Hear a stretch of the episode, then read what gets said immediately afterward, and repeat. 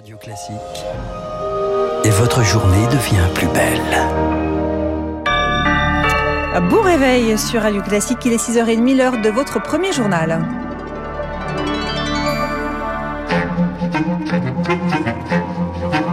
La matinale de Radio Classique avec Aurélie Blonde. Et Charles Bonner, pour le journal Charles à la une ce matin, le gouvernement ouvre une boîte de Pandore en Corse. Le mot est lâché, celui d'autonomie. Nous sommes prêts à aller jusque-là. Les mots de Gérald Darmanin dans Corse matin. Le ministre de l'Intérieur est en Corse aujourd'hui et demain pour des discussions avec les élus locaux en réponse aux manifestations violentes ces derniers jours. Mouvement de colère après l'agression d'Ivan Colonna en prison, toujours entre la vie et la mort. Pierre Collat, le gouvernement veut discuter mais pose une condition, un retour au calme. Il ne peut pas y avoir de dialogue sincère en démocratie sous la pression des bombes agricoles et la présence ou l'omniprésence des forces de l'ordre. Voilà ce que dit Gérald Darmanin dans Corse Matin. Cette ouverture à une autonomie est un revirement. En février 2018, Emmanuel Macron euh, s'était rendu en Corse et ne voulait pas créer de nouveaux statuts pour le territoire. Mais aujourd'hui, le gouvernement est face à une situation explosive. Depuis l'agression d'Ivan Colonna en prison, les manifestations sont extrêmement violentes. Plus de 100 blessés dimanche à Bastia. L'autonomie de la Corse, ça voudrait, ça voudrait dire que l'exécutif local déciderait de ses règles, dans le domaine économique, le social, la santé. L'État garderait euh, ses compétences régaliennes, police, justice, armée. Mais le ministre de l'Intérieur l'a dit, ce serait un processus très long qui ne démarrerait euh, que pendant le deuxième quinquennat d'Emmanuel Macron. Il faudrait donc d'abord qu'il soit réélu. Pierre Collat et l'Assemblée nationale auditionnent aujourd'hui de hauts cadres de l'administration pénitentiaire sur l'agression d'Ivan Colonna à la prison d'Arles. En Ukraine, la fuite des zones de guerre se poursuit. Plus de 3 millions de réfugiés comptabilise l'ONU. C'est même un enfant contraint de quitter le pays les secondes face aux bombes qui pleuvent sur plusieurs villes. Des couloirs humanitaires s'organisent. À Mariupol, 20 000 personnes ont pu évacuer hier. Des couloirs humanitaires se mettent en place aussi dans l'autre sens pour apporter de la nourriture, des médicaments, des dispositifs dangereux et complexes à maintenir en place, selon Antoine Terrien. Il est chef de mission de la Croix-Rouge danoise en Ukraine notre priorité, c'est la sécurité en fait, mais on n'envoie pas des cargos humanitaires, des zones qui se mettent trop à proximité des combats. Parfois, on s'est rendu compte que le train allait être beaucoup plus sûr que d'utiliser des camions qui effectivement bah voilà les routes c'est plus changeant plus fluctuant.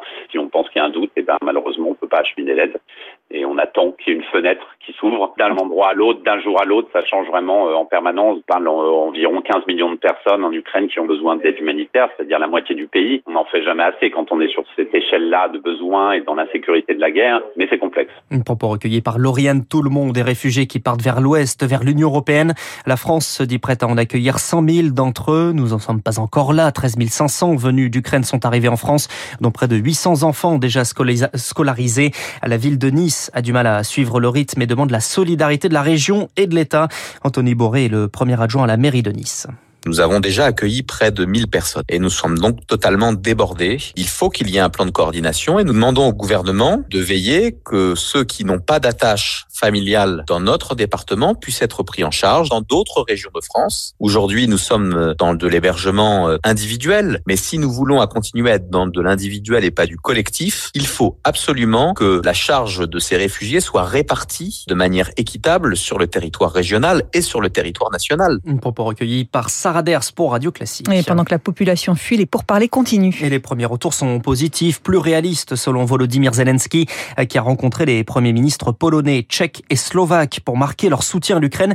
Ils sont arrivés hier à Kiev où un couvre-feu est instauré depuis hier et jusqu'à jeudi matin. Les États-Unis, dans le même temps, vont annoncer une enveloppe de 800 millions d'euros après le discours du président ukrainien. Ce sera au Congrès aujourd'hui. Et un conflit qui affecte déjà l'activité économique en France, Charles. Hausse du prix du carburant, des matières premières et des entreprises qui demandent de l'aide. Jean Castex dévoile cet après-midi les contours de son plan de résilience à 16h.